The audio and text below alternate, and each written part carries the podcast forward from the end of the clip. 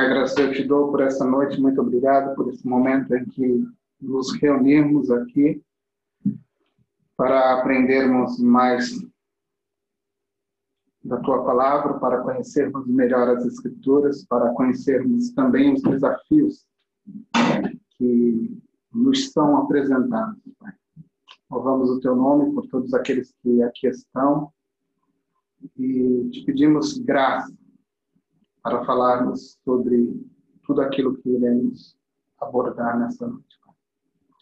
Te peço em nome de Jesus que tu nos acompanhe, nos guarde, nos auxilie para a honra e para a glória do teu próprio nome. Bem, gente, nós temos nesse primeiro bloco 30 minutos, tá bom? Mais ou menos. Então, por volta de 20 horas e 39, eu vou encerrar essa sessão e eu abro outra sessão e você vai usar o mesmo link, tá bom? Que nós temos usado aqui. E Hoje nosso tema é falar sobre as testemunhas de Jeová, que também é conhecido como a Sociedade Torre de Vigília de, tratar, de Bíblias e Tratados. É, é um desafio muito grande falar sobre as testemunhas de Jeová, porque ela tem um conteúdo muito vasto ela tem muito material para ser analisado. Então, eu tive que ser seletivo, eu fui seletivo, separando somente alguns materiais ou alguns tópicos entre as doutrinas elaboradas pelas testemunhas de Jeová para compartilhar com vocês nessa noite, tá bom? Então, eu gostaria de falar com você é, se você notou, eu deixei no, no, link dessa apresentação, ou no link desta reunião, eu deixei lá para você um, um, um, conteúdo existente numa revista Sentinela. Então, usando o texto da pró das próprias testemunhas de Jeová, é, eu vou iniciar essa sessão. Bem, elas dizem assim: a, Pode haver religião falsa? Não é forma de perseguição religiosa alguém dizer e mostrar que a outra religião é falsa. Não é perseguição religiosa uma pessoa informada expor publicamente uma falsa religião, permitindo assim que outros vejam a diferença entre a falsa religião e a verdadeira. Isso está registrado numa revista chamada Sentinela, do dia 15 de 5 de 1964, na página 304.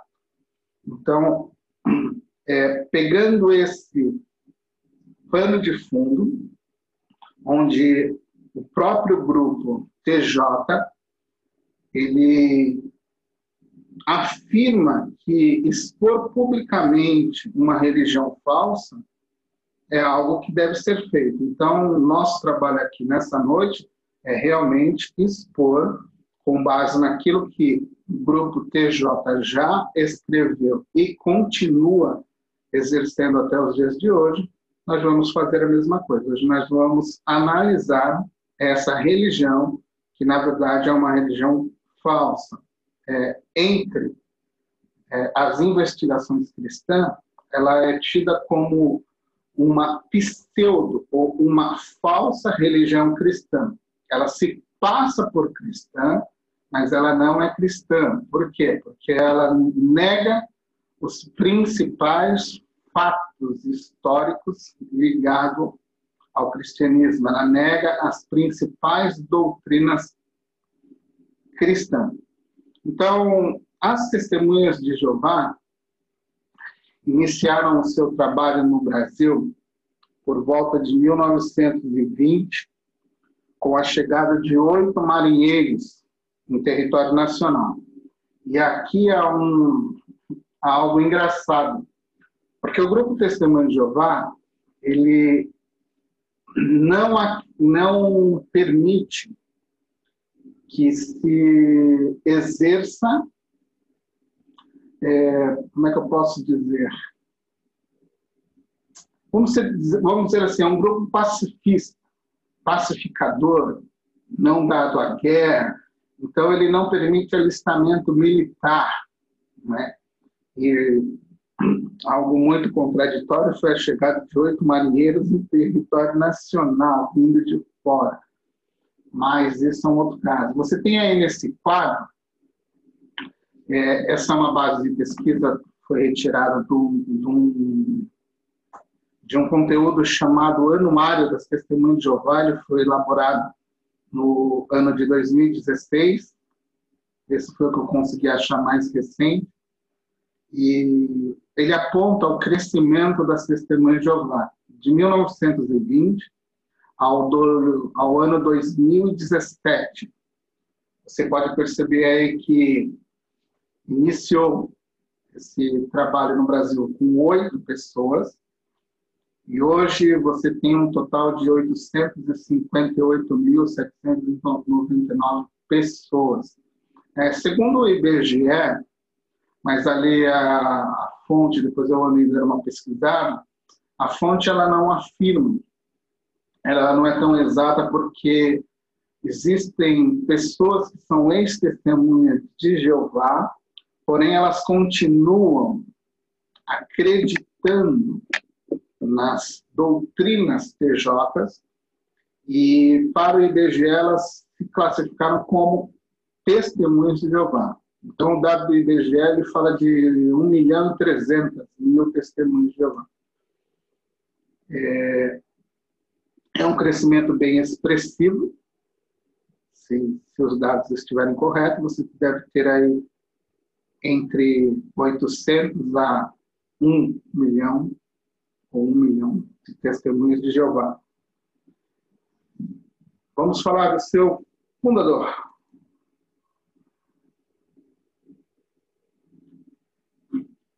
É, antes de entrar no fundador, eu gostaria de falar com você que nenhum, nenhum movimento, nenhum movimento da atualidade profetizou falsamente tanto quanto à organização das testemunhas de Jeová, tá, gente? Essa marca está presente ao longo da sua história. E a Bíblia diz: qual tal profeta que falar em nome do Senhor e tal palavra não se cumprir, nem suceder assim, esta é a palavra que o Senhor não falou. Com soberba a falou tal profeta, não tenhas temor dele. Deuteronômio 18, verso 22. Então, quando eu estiver conversando com você sobre as testemunhas de Jeová, você tenha em mente isso, que nenhum movimento na atualidade profetizou falsamente mais do que as testemunhas de Jeová em sua existência. Então, eles gostam de profetizar principalmente sobre a vinda do Senhor. Vamos falar um pouquinho sobre o fundador, Charles Russell. Bem, Charles Russell ele nasceu em 1852 em Pittsburgh, Estados Unidos, filho de presbiterianos da linhagem escocesa e irlandesa. Frequentou por muito tempo, por um tempo, a igreja congregacional depois ele se tornou adepto do Adventismo, considerava os mestres do Adventismo seus principais mentores. Então, muito do que é, Russell adquiriu como doutrina foi elaborada por ele, mas também houve uma forte influência dos grupos adventistas de sua época. Aos 18 anos, Charles organizou uma classe bíblica e logo convenceu seus ouvintes de que seria pastor deles, e eles aceitaram. Então, isso foi mais ou menos por volta de 1870, tá bom? Ele tinha apenas 18 anos. Estas classes bíblicas, elas cresceram e o nome do movimento foi devidamente registrado em 1884. Então, ali eles registraram em cartório o nome Sociedade Torre de Vigia de Bíblias e Tratado. Então, essa abreviação aí, STV, é isso aí que está sendo dito. Então, em 1884, surge essa organização. E eu vou entrar em mais detalhes daqui a um pouco sobre Charles, mas assim, é só apontando essas questões iniciais. Charles Russell morreu em 31 de outubro de 1916, tá bom? Então é com ele o pontapé inicial para o grupo que conhecemos hoje chamado Testemunha Jeová. Então você percebe aqui que ele é filho de presbiterianos, ele frequentou igrejas congregacionais ou a igreja congregacional, se tornou adventista, depois ele vai romper o seu vínculo com o adventismo e vai iniciar uma rota sozinha mesmo, mas ele vai trazer muita carga, principalmente do grupo adventista, não do grupo cristão. Bom, segundo presidente, no caso, após a morte de Charles Russell, você tem aí o J. Franklin Rutherford. Esse camarada, ele foi um conselheiro legal da sociedade. É, ele se tornou, após a morte do Russell, o novo presidente. Ele era filho de pais batistas, porém começou, abandonou o grupo batista e começou a seguir Charles Russell em 1894. É, em, em uma convenção, baseando-se no texto de Isaías 43, verso 10, é, Rutherford ele vai ele vai declarar que o grupo que segue a linha, porque com a morte do Russo, dando, apresentando o um contexto aqui para você, vai se criar algumas facções dentro do grupo da sociedade Torre de Vigia. E ao, ao, ao, ao haver essa, essa guerra pela liderança, o grupo que vai seguir Rutherford é o grupo que vai ser fiel aos às doutrinas ou às direções dadas por Charles Russell. Então, em uma conferência anual das Testemunhas de Jeová, Rutherford ele elabora e apresenta para esse grupo o nome As Testemunhas de Jeová, como hoje é comumente conhecido. Né? E ele baseou o seu texto em Isaías 43, verso 10. Através da sua liderança, a sede da Sociedade Torre de Vigia foi transferida para, para Brooklyn, Nova York. Parece que ela já mudou. Eu estava analisando, só que eu não quis gastar muito tempo com isso, mas parece que já houve uma mudança. Eles foram para um lugar ainda muito maior. Mas durante muitos anos eles ficaram nessa sede em Brooklyn, na cidade de Nova York. É, ele também é responsável por uma crença muito comum entre as testemunhas de Jeová, que são as duas classes de testemunhas, são os 144 mil, os eleitos que nasceram de novo e vão morar no céu, e a grande multidão que vai ressuscitar no final de tudo, porque foi fiel a Jeová, para viver nesse planeta transformado, ou seja, no novo mundo. Então, a grande multidão dos fiéis vai viver na terra. E os 144 mil que nasceram de novo vão morar no céu. Então, ele foi o responsável por essa crença, por essa doutrina é, das duas classes de testemunho. Ele vai morrer, ou morreu, no ano de 1942, tá bom? Nathan Kinner, com, com Kinner, a, as testemunhas de Jeová elas vão alcançar um crescimento assim extraordinário.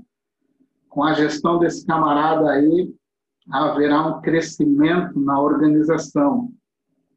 Porém, ele vai ser o responsável por fazer com que surja dentro dessa organização a tradução do novo mundo das escrituras sagradas, ou seja, aquela Bíblia que as testemunhas de Jeová usam. É, isso ocorreu lá por volta do ano de 1950, sobre a liderança dele. O, o, vamos dizer assim, depois eu vou mostrar para vocês. Ele, ele usou como argumento para criar essa Bíblia a ideia de que todas as traduções bíblicas do seu período estavam corrompidas e não eram exatas naquilo que estavam que estavam se propondo a fazer. Então ele criou um comitê, depois eu vou olhar isso com mais calma com você, para que se criasse uma nova versão. É, então, em 1950, esse projeto foi denominado como Tradução Novo Mundo das Escrituras Cristãs Gregas, tá bom? E hoje o texto produzido ele é assim mais conhecido como a tradução do Novo Mundo das Escrituras Sagradas. Ele morre no ano de 1977. Para você ter uma ideia do impacto que ele teve e o crescimento que foi gerado é, sob a presidência dele, é, as testemunhas de Jeová atingiram quase 207 países naquele período. E chegando a quase na sua totalidade, né, no mundo inteiro, a quase 2 milhões de membros. Então ele foi assim um organizador, um gerenciador dessa organização muito, muito efetivo e com muito sucesso naquilo que propôs. Então ele é um camarada bem bem querido pela turma. Tem um outro que eu não coloquei aí, o Franz. Ou eu coloquei, deixa eu. Não, não coloquei o Franz. O Franz ele vai ser o responsável, Frederick Franz. Ele vai assumir a presidência da, da organização após a morte de Kinnoy e ele vai ser o porta-voz do comitê da tradução. Porém, o, o, detalhe aqui é que Frederick Franz ele não tem nenhum tipo de conhecimento dos idiomas bíblicos, grego, hebraico e aramaico, porém, ele também não tinha um diploma que comprovasse sua erudição. Então, ele tinha, assim, é, o, o, conhecimento que ele tinha sobre as línguas originais era um conhecimento bem escasso, não era um conhecimento erudito para estar à frente de uma comissão de tradução, e ele também não tinha nenhum tipo de diploma que comprovasse a sua erudição. Mas, mesmo assim, eles levaram para frente esse projeto e produziram essa Bíblia é, que entre as testemunhas de Jeová é tida como a melhor Bíblia, a Bíblia verdadeira e assim por diante. Bom, próximo bloco.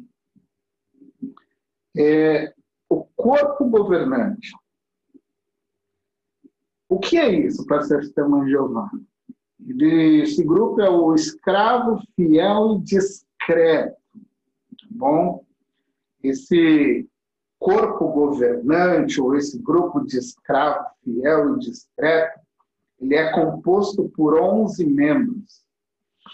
É, as testemunhas de Jeová afirmam que este grupo seleto recebe orientações e direções diretas de Deus. Então, é, vamos usar como exemplo aqui, seria como se fosse um reino teocrático, ou seja, você é um reino onde Deus governa por meio de um grupo ou de uma pessoa. No caso, você tem esse exemplo no, na Igreja Católica. O representante legal de Deus é o Papa na Terra, então ele é o vigário geral.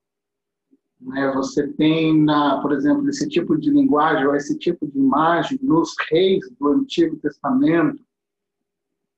E você tem, por exemplo, o rei Davi como representante de Deus. Então, o rei funcionava com, com esta ideia de um representante legal entre Deus e os homens. Era mais ou menos nesse conceito. Então, o corpo governante ele funciona nesse sentido. Deus, Jeová, corpo governante e a organização de forma geral. Então, tudo que ocorre na, na, na organização ocorre a partir da aprovação e da direção do corpo governante. Então, todo o material que é produzido, todo o material teológico, todo o material de ensino, é, os rumos que a organização vai tomar, as direções que ela vai tomar, ficam vinculados a esses homens. Então, eles são responsáveis por toda a crença e direção do grupo.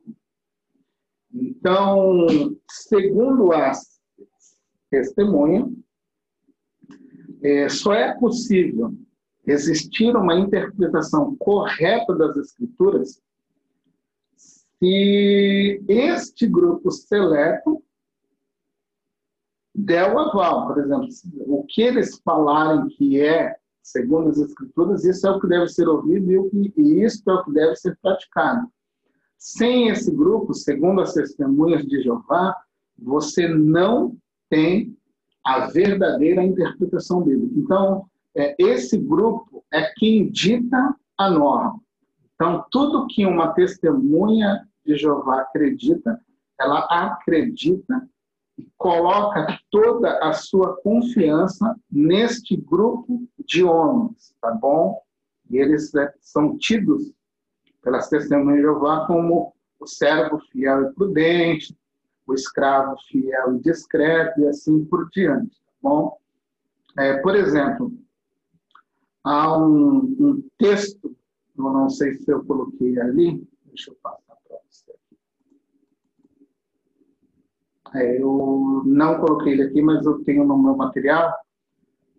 Ela diz assim, num, num livreto que é usado assim que você entra de, para a organização, chamado Poderá Viver para Sempre na Terra.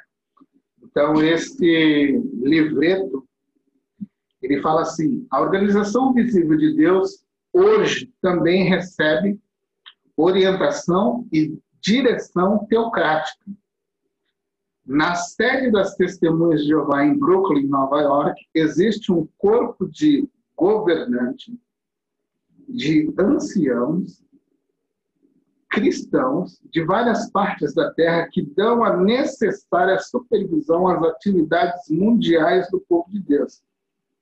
Este corpo governante é composto de membros do escravo fiel e discreto serve qual porta-voz do escravo fiel. Então aqui é uma ideia assim, eles são servos diretos do escravo fiel Jesus. E tudo aquilo que Jesus diz, eles vão reproduzir para a organização. Então, o que Jesus falar, as, as interpretações que eles tiverem, eles vão passar isso para o povo. Porém, o grupo ele é muito contraditório. Existem diversas contradições. Então, eles são responsáveis é, pelas revistinhas Sentinela, Despertar, que você vê eles distribuindo na rua, nos lugares, aqueles folhetins. Então, tudo nasce, tudo é coordenado por esse corpo governante. Só que esses homens são falíveis. Né? Esse grupo erra.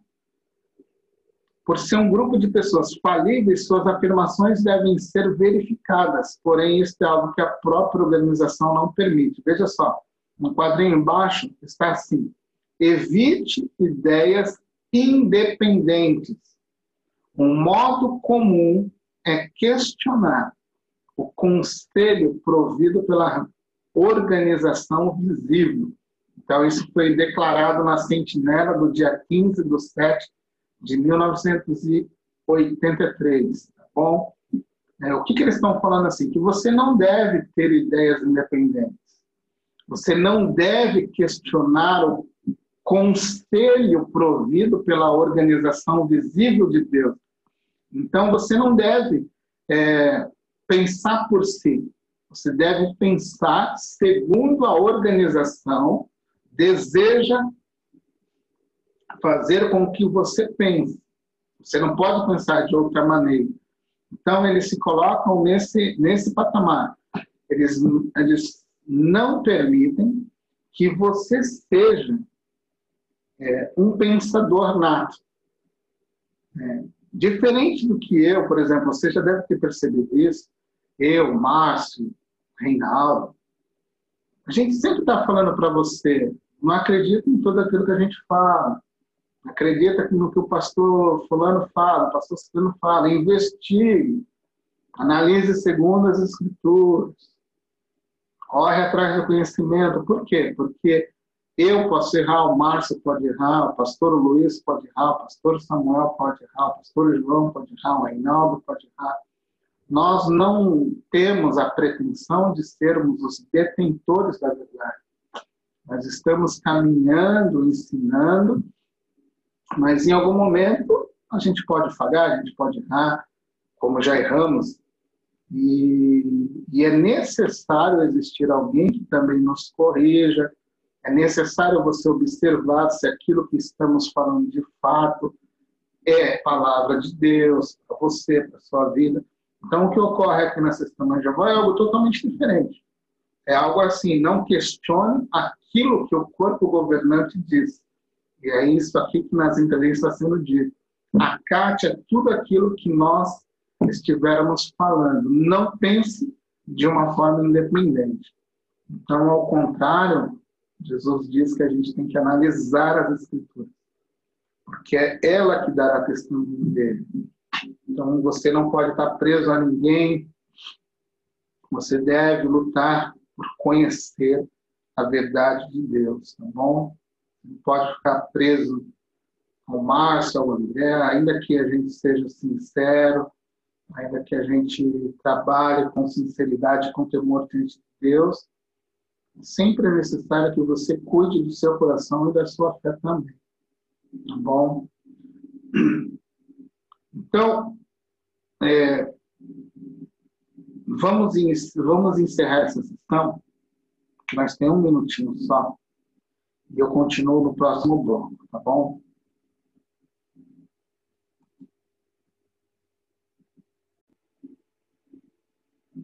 Vamos lá, gente. Então, como eu estava falando na, no finalzinho do bloco anterior, você deve pensar por você mesmo, tá bom? É, você deve evitar ser manipulado. Uma coisa é você ter dúvida e ir atrás da informação, pedindo conselho, algo desse tipo. Outra coisa você ser dependente daquela informação e achar que aquela informação é verdadeira, somente aquela informação é a verdadeira. Então, tem que tomar muito cuidado nesse sentido, tá bom?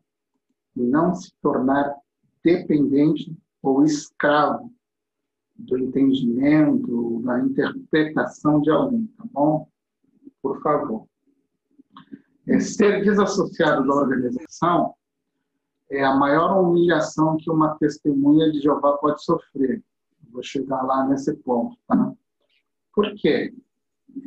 É, na maioria das vezes, você ser desassociado é você ser expulso da organização. E o fato de você ser expulso, às vezes, é bem complicado, porque você pode ter caído num contexto de escândalo ou no contexto de, de investigação, de questionar a, a organização.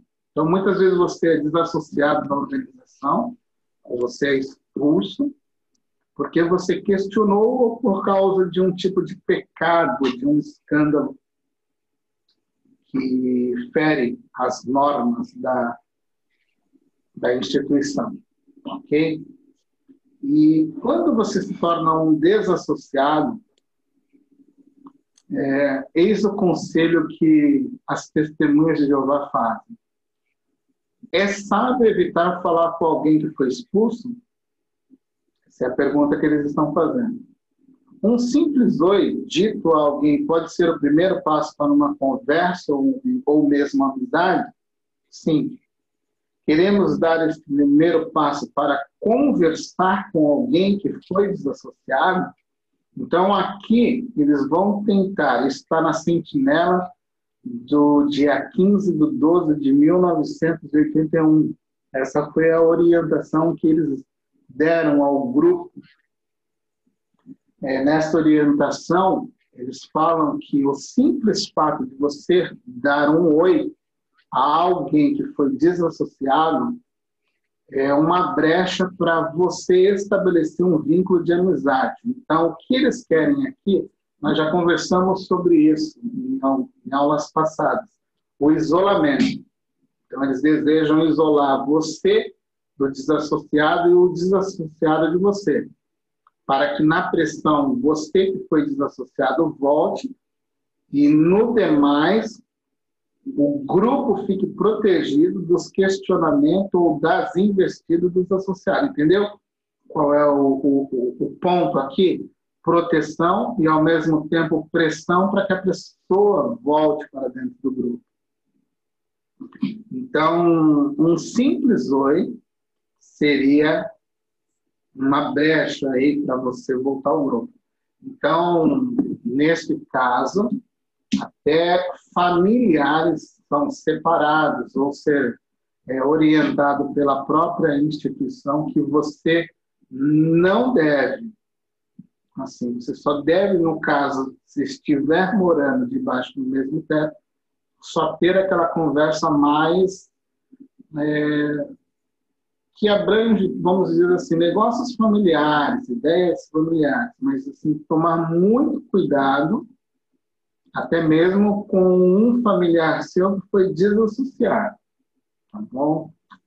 Então, essa é a, a velha tática que esse grupo usa. Veja, eles vão usar ideias como a grande tribulação, é, a ideia do juízo, você precisa pertencer e fazer a vontade de Deus a fim de que você receba a salvação. Todas essas coisinhas, essas pressões, né? Eles vão fazendo para que você não questione, para que você não converse com questionadores. E, e é uma forma deles isolarem a sua mente, a mente do seu adepto, e continuar enganando essas pessoas. Ela não vai permitir, esse corpo governante, ele não vai permitir que você tenha acesso a outras informações a não ser a informação que ele estiver te dando. Somente a informação dele é verdadeira. Ok? Veja esse próximo bloco. É, lembra que eu falei para você? Se você se coloca como alguém que é, vamos dizer assim, o porta-voz de Deus, então há de se entender que ser porta-voz de Deus é não cometer erros. Se você recebe uma palavra de Deus direta, como é dito muitas vezes, uma orientação para aquele grupo, então, se você se coloca como alguém que é representante direto de Jeová e assume para si uma interpretação infalível das Escrituras, você não deveria cometer erros interpretativos, pois Jeová não erra, ok? Então, se você coloca como um canal infalível, como um canal direto de Jeová, então você não pode ter contradições. Então, por exemplo, nesse quadro aqui, você vai ver algumas contradições. Então, por exemplo, aqui, Jesus pode ser adorado? Então, eles disseram em 879 que sim. Depois, eles disseram em 1953 que não. Depois, eles disseram em 1960 que sim. Depois, eles disseram em 1967 que não. Depois eles disseram em 1977 que sim. Depois eles disseram em 1986 que não. Então, Jesus ele não pode ser adorado. Aí você veja nessa simples pergunta: Jesus pode ser adorado? Não. Sim, não, sim, não, sim, não, sim. Você veja a contradição do próprio corpo governante. Por exemplo, existe adoração relativa? Em 1960 eles disseram que sim. Em 1960 é, disseram que não. Em 1992 eles disseram que sim. Veja só, as autoridades superiores são os governantes do mundo. Aqui estão falando dos governantes das nações. Então, eles acreditavam que sim. Depois eles escreveram no livreto A Salvação, página 227, que não. Depois eles disseram que, na verdade, que conduz à vida eterna, que sim. Então, eu já não sei mais se as autoridades superiores são ou não são. Qual dessas vertentes aqui, dessas hipóteses, são verdadeiras? Qual é a verdade na adoração relativa? Qual é a verdade sobre Jesus ter ou não adorado? Então, você percebe que o próprio corpo governante, ele muitas vezes erra e muitas vezes contradiz aquilo que já foi dito por eles mesmos. Então, alguém diz que o grande calcanhar de Aquiles das testemunhas de Jeová é o próprio ou o fato material que eles produziram. Porque eles mesmos ao longo do tempo, estão se contradizendo dia após dia. Então, está aí o registro, você tem todo o material aí, você pode consultar o material, está tudo lá. Tá bom? Para quem quiser consultar. Depois eu divulgo, é, depois eu compartilho esse material com vocês, tá bom? É, transplante de órgãos são proibidos? 1973, 63, não. Em 1968, sim. Em 1980, não. Então, o que, o que é palavra de Deus aqui? O que é orientação de Deus inerrante, infalível? É, são essas contradições, ora sim, ora não, ora sim, ora não. Por exemplo, os habitantes de Sodoma e Gomorra, eles vão ressuscitar? Uma hora eles falam Vai que não. não, filho. Volta. Uma hora eles falam que sim. Outra hora eles falam que não. Outra hora eles falam que sim. Outra hora eles falam que não. Outra hora eles falam que sim. Então tá tudo registradinho aí, ó. Para você mesmo ler, para você mesmo tirar suas dúvidas, consultar o material se você tiver acesso. Entendeu? Você mesmo pode é, André, tá falhando a ligação. Ajudar alguém a entender isso. Entendeu? Veja Cortando só. aí o áudio. Oi? Oi.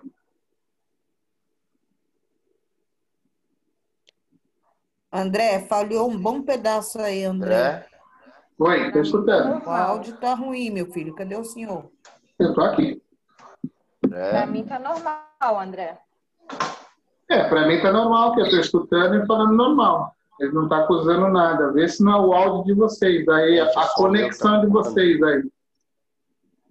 Para mim também está normal. Dá uma olhadinha na conexão de internet de vocês aí, tá? O áudio aqui está tudo normal por enquanto. Às vezes corta por ser fora da internet de vocês. Vamos continuar. Vacinação. Era algo proibido?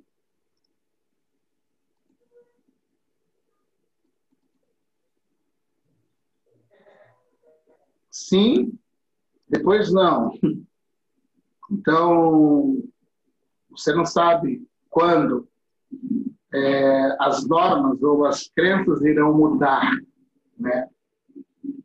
Então, você percebe que o, o corpo governante ele é muito falho naquilo que ele fala. Isso eu só, só apontei algumas coisas, tá, gente? Tem muito mais aí para a gente ver.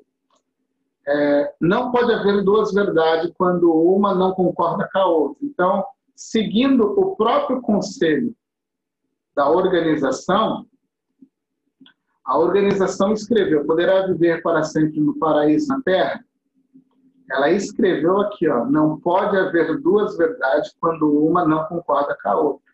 Então, por exemplo, nesses, nesses fatos que mostramos nos quadros, no quadro acima, é, o que é verdade? Qual é a verdade e qual é a, a, a mentira aí? Né? O que é? Não pode as duas coisas, uma hora sim, outra hora não, ser verdade uma das duas é mentira. Então, ou um erro, o que é, de fato? Né? Então, você não pode, não pode haver duas verdades. Então, o corpo governante, ele sempre erra. Ok? Sempre está errando. Mas veja o que eles dizem. É, poderá viver para sempre no paraíso na terra e haverá apenas uma organização, a organização visível de Deus, que sobreviverá à grande tribulação que rapidamente se aproxima. Você precisa pertencer à organização de Jeová e fazer a vontade de Deus, a fim de receber a sua bênção de vida eterna. Então, fora, de, fora da organização, não tem vida eterna. Isso vai contradizer aquilo que Jesus falou, né?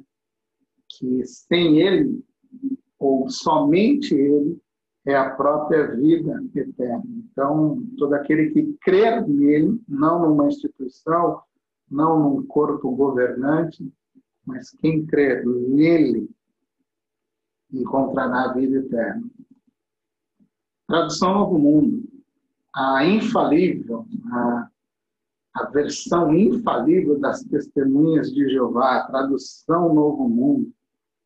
Então, eles acreditam que a sua versão ela é confiável, ela é bíblica. É, Kinnor, Nathan Kinnor, lembra dele lá, como falamos lá em cima, ele jogou, como eu falei para vocês, que todas as outras versões elas estavam cheias de erros, cheias de problemas.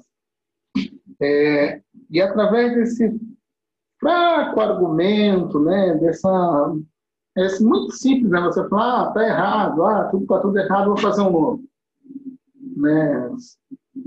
Então, o que o que se ficou claro que a produção dessa tradução Novo Mundo foi somente para confirmar as doutrinas antibíblicas da organização, considerando as demais traduções como sectárias e mundanas. Então, o objetivo, na verdade, não é que as outras versões estavam erradas, é que com as outras versões eles não conseguiriam manipular, eles não conseguiriam levar para frente as suas heresias.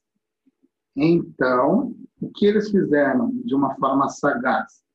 Eles simplesmente produziram o seu próprio material, o seu próprio texto. Então, foi assim que surgiu o texto das testemunhas de Jeová. Eu queria que você observasse algo aqui antes de eu iniciar. Você lembra que tem um textinho bem famoso na tradução Novo Mundo? É, talvez a gente já tenha conversado sobre ele. E ele é muito conhecido, é João 1:1.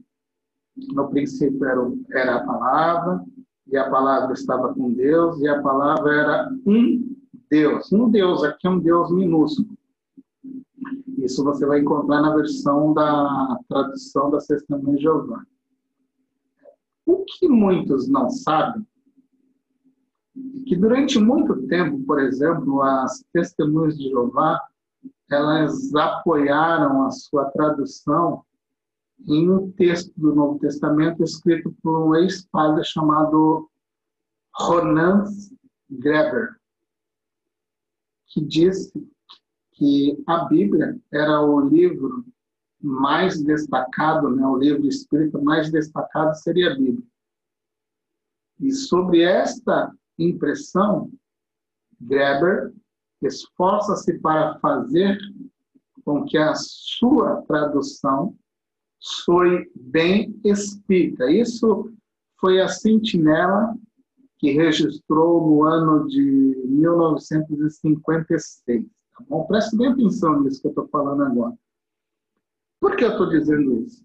Porque mesmo sabendo dessa informação, mesmo sabendo que este ex-padre era alguém envolvido até o pescoço com o espiritismo, depois ele vai abandonar o clero e vai assumir, as testemunhas de Jeová continuaram usando essa versão do padre para afirmar o texto ou para ter base e justificar essa tradução e a palavra era um Deus em letra minúscula. A palavra aqui, você sabe que em João 1, está se referindo a Jesus.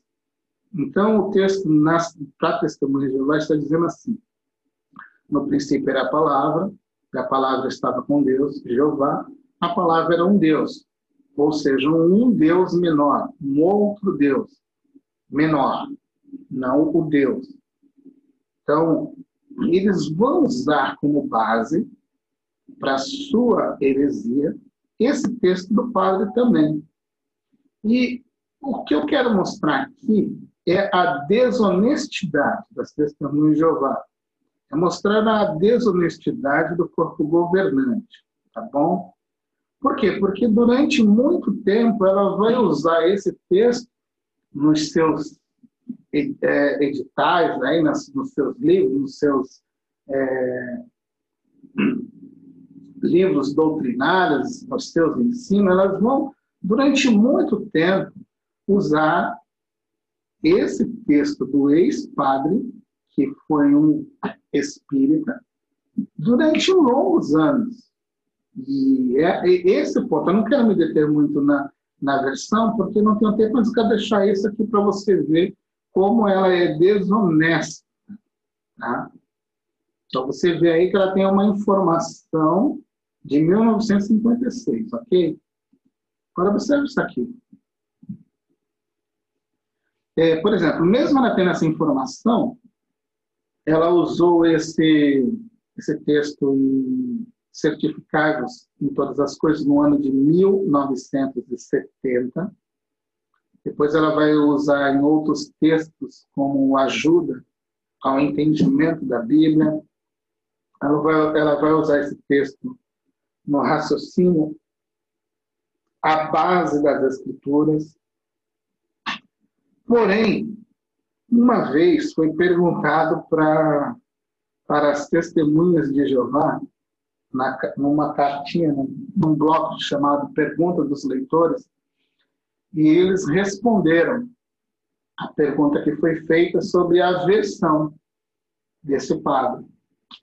Agora veja o que eles vão escrever aqui. Como indicado no prefácio da edição de 1980, presta atenção, eles estão dizendo que eles tiveram a informação do conteúdo do padre só no ano de 1980.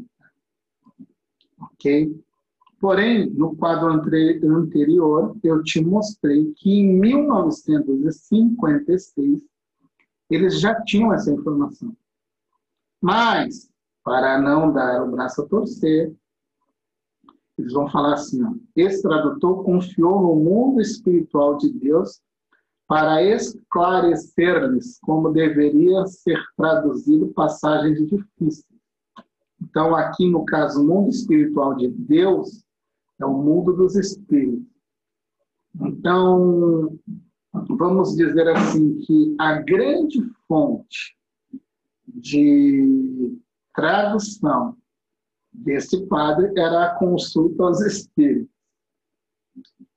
E veja aqui, declara-se, sua esposa era uma médium do mundo espiritual de Deus. Foi muitas vezes um meio usado para a transmissão de respostas corretas da parte dos mensageiros de Deus para o pastor ou padre Greber. A sentinela julgou impróprio fazer uso de uma tradução que tem tal estreito vínculo com o Espiritismo. Só que essa resposta ela só deu no ano de 1983, ou seja, ela diz para o seu questionador ou para o seu é, aluno ou a pessoa que perguntou que ela só obteve a informação no prefácio da edição de 1980. Na verdade, eu tenho um material registrado aqui, onde ela pede um exemplar dessa dessa versão do padre em 1956, tem todo o edito, tem tudo, tem tudo documentado aqui. Então, você percebe o que, que eu quero mostrar aqui? Que a falha, existem falhas sérias nessa tradução, mas eu estou mostrando aqui como eles são desonestos, até nessa questão de tradução, ou seja, eles usam traduções com base em, em espiritismo para alegar as suas falsas doutrinas, tá bom? É, a tradução Novo Mundo foi preparada para contrabandear as crenças pré-fabricadas da Torre de Vigília para o texto das Escrituras. É uma obra mutilada, tendenciosa, viciada e cheia, ou cheia de interpolações seus tradutores, vou pular aqui os nomes, eles não são eruditos, nenhum deles era erudito nas línguas originais. Seckner, que trabalhou na sede mundial, ele vai falar aqui que o único que tinha um preparo menor aí era o Franz. Mas nenhum membro da comissão tinha escolaridade ou antecedentes suficientes para operarem como tradutores bíblicos críticos. Então, é, a elaboração desse texto, dessa Bíblia, Tradução Novo Mundo, ela é isso aqui, ó, esse resumo. Uma obra mutilada, tendenciosa, viciada e cheia de interpolações. Interpolações, tá bom? Então, quando você vê aquela, aquela pequena Bíblia das Testemunhas de Jeová, você tem em mente isso, que os textos que estão ali, eu poderia. É que aqui não é o assunto, eu tenho que correr para mostrar muita coisa para você.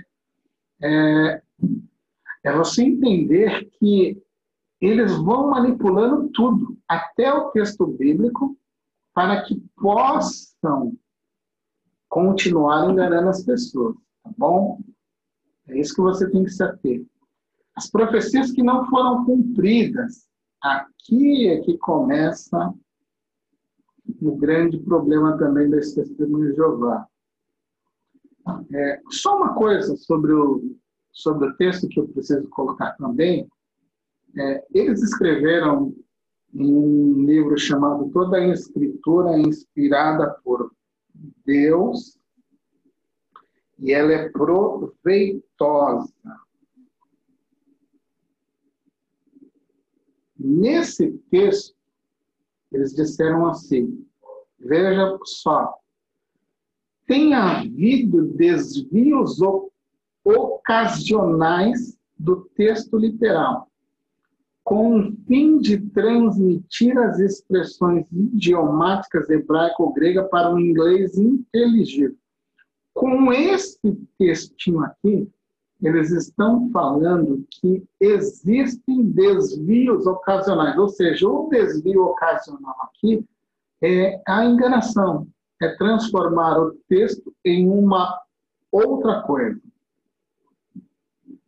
É transformar o texto em algo que o texto não diz.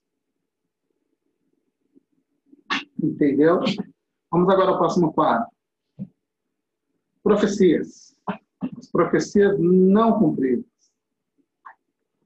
É, uma das bases fundamentais da testemunho de Jeová é a profecia. Embora suas profecias sejam paranoicas e extra-bíblicas, citam as escrituras na tentativa de apresentá-las como uma roupagem bíblica, para parecerem verdadeiras e apoiadas pela Bíblia. Isso que escreveu foi o pastor Ezequiel Soares, que é um especialista em doutrinas das testemunhas de Jeová. Tá?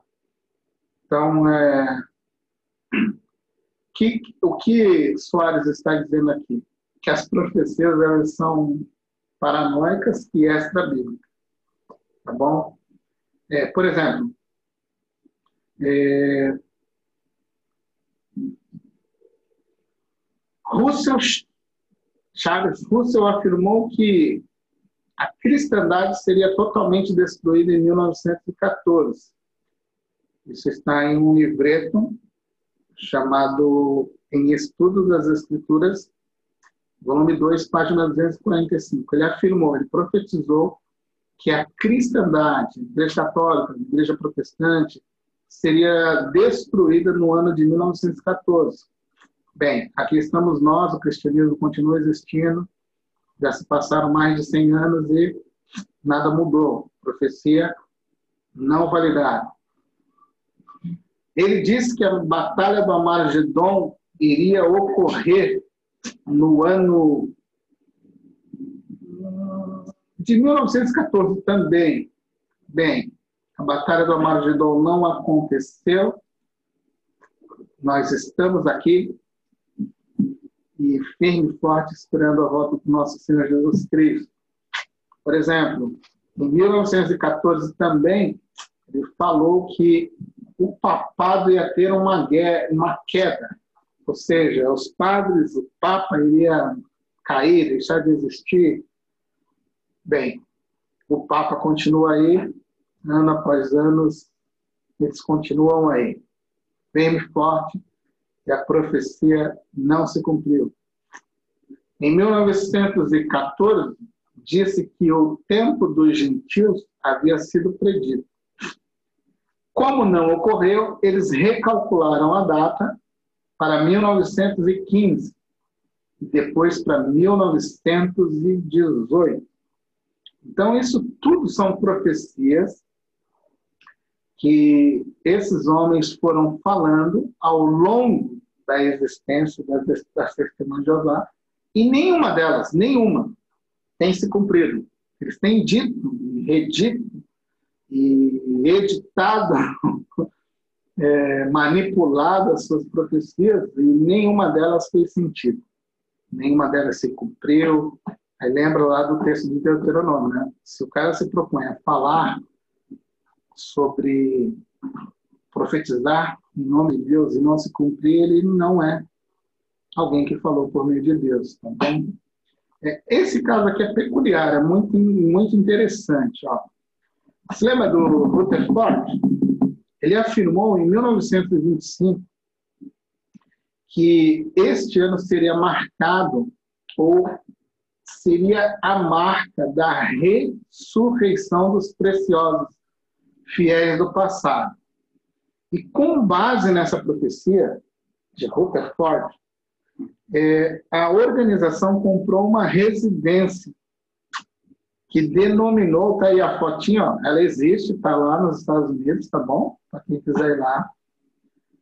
Ela é chamada a Casa dos Príncipes, Berkshire, a Casa dos Príncipes. Por que eles compraram isso? Para recepcionar aquelas pessoas que iriam ressuscitar no final, após o ano de 1925. Então, essa casa, ela, na verdade, ela foi comprada para receber Abraão, Isaac, Jacó e os demais, as demais pessoas, os demais príncipes que fossem ressuscitados.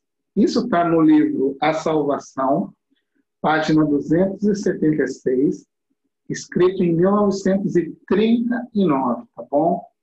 Então, essa casa aqui, ela é o testemunho da falha profética existente entre as testemunhas de Jeová. Então, essa é a foto atual, tá bom? Você pode bater na internet no Google que você vai achar o endereço. Se você quiser bater uma foto lá na frente para guardar de lembrança, fica à vontade. Bom? Se estiver lá nos Estados Unidos, dá um pulinho lá, bate uma foto, fala, estou aguardando Abraão, Isaac e Jacó. Né, quem sabe no dia que você estiver lá, a profecia se cumpra, você vai recepcioná-los ali na porta. Mas esse é o grande, grande problema das testemunhas de Jeová. Tá bom? Veja esse próximo bloco aqui. Ó. Em 1914, existe um mito aí, as testemunhas de Jeová alegam. Elas, elas falam que Jesus retornou em 1914 e estabeleceu o seu reino. Só que Jesus voltou de forma espiritual, uma forma invisível. Ninguém viu o retorno. Então, vamos dizer assim: é, Jesus voltou, está reinando nesse momento de forma invisível, por meio ali das testemunhas de Jeová. E os eventos dramáticos que vão ocorrer antes do Armagedon iriam ali ocorrer, né? aqueles eventos de guerra, fome, terremoto. Isso iria ocorrer porque Jesus voltou né, no, no ano de 1914 de uma forma invisível. E o que foi estabelecido nesse ano e o que é preciso você prestar atenção aqui quando você estiver conversando com a testemunha de Jeová? Que eles usando esse texto aqui, ó, de Atos 1, verso 9, eles alegam que Jesus retornou de forma invisível e somente os discípulos daquele momento tiveram acesso a este acontecimento extraordinário. E o que, que eles alegaram depois? Que esses homens que viram Jesus voltar de forma invisível, eles não iriam morrer até o retorno de Jesus Cristo. Então, eles deduziram que uma geração poderia viver até, em média, 85 anos. Então, eles alegaram que quem viu esse Jesus voltar de forma invisível iria ver o seu retorno, o seu retorno total após 85 anos, vamos dizer assim. Então, esse foi o grande problema das testemunhas de Jeová. Eles escreveram assim, ó, preste bem atenção. É importantíssimo e esta revista afirma, isso está na revista Despertar, que você deve gerar confiança na promessa do Criador sobre a nova ordem pacífica e segura. Antes que a geração que viu os acontecimentos de 1914 desapareçam. Então, o que foi profetizado? Que Jesus retornou no ano de 1914. Um grupo de pessoas assistiu, presenciaram, viram este acontecimento de forma invisível. É, esse Jesus invisível que veio e continua invisível reinando. Porém, eles declararam que a turma que viu não iria desaparecer antes do retorno. Bem, já se passaram 106 anos. Eu não verifiquei quem daquele período ainda existe hoje. Mas o que eu sei é que eles já mudaram também essa questão para não ficar feio na foto. Tá bom, gente? Porque continua falando, continua afirmando uma coisa que não ocorreu. Então, agora eles precisam lidar com isso. Pelo fato de, durante muitos anos, eles terem afirmado que esse grupo de pessoas estaria vivo até o retorno corporal de Jesus, não mais invisível, né? Então é, é meio complicado. Jesus volta invisível, depois volta de forma corporal. Eu, como diz o como disse o Ezequiel Soares, é uma coisa meio paranoica, meio, meio doida. A gente não consegue entender muito bem como é que funcionam essas profecias. Mas está registrado, está no material das Testemunhas de Jeová, é ensinado ainda hoje. O problema é que eles precisam agora lidar com esses homens que não podem desaparecer até o retorno visível de Jesus. Então, a Bíblia é bem clara quando me afirma, te afirma que ninguém sabe o dia nem a hora do retorno de Jesus para estabelecer o seu reino. Então, eu não sei, ninguém sabe o dia e a hora. que a Bíblia fala é que a gente deve nos manter fiéis a Ele, aguardando a sua vinda. Vou encerrar essa sessão e abriremos a sessão final já, tá bom? No próximo quadro. Voltem usando o mesmo link, tá bom? Eu volto usando o mesmo link. O mesmo link.